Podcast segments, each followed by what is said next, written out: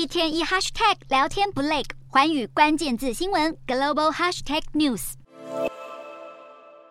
举乌克兰国旗，大批民众聚集在布鲁塞尔的欧盟机构外头，就是要告诉欧盟，乌克兰需要德国制造的豹二坦克。究竟要不要提供豹二主力战车给乌克兰，依旧在德国卡关。波兰总理莫拉维兹奇现在表示，不管德国是否批准，波兰身为盟国，本来就能在未经德国的许可下，将波兰拥有的豹二战车送交给乌克兰。德国外交部长贝尔伯克随后松口表示，如果波兰将豹二战车移交给乌克兰，德国不会。出手阻挠。情报显示，俄军在春季有可能展开大反攻，而欧洲各国军队使用的德制豹二坦克，普遍被认为是最适合乌克兰抵御俄国的战车，但必须经过德国同意才能转交给乌克兰。德国是否真的放行还不确定，但欧盟持续力挺乌克兰，对提供乌国第七批军援达成协议，批准向乌克兰提供超过五亿欧元（大约台币一百六十五亿）的军事援助。俄罗斯则是指控乌克兰在核电厂存放西方供应的武器，包括美国提供的高机动性多管火箭系统，但并未提出任何证据。乌国官员对此也予以驳斥，表示这并非事实。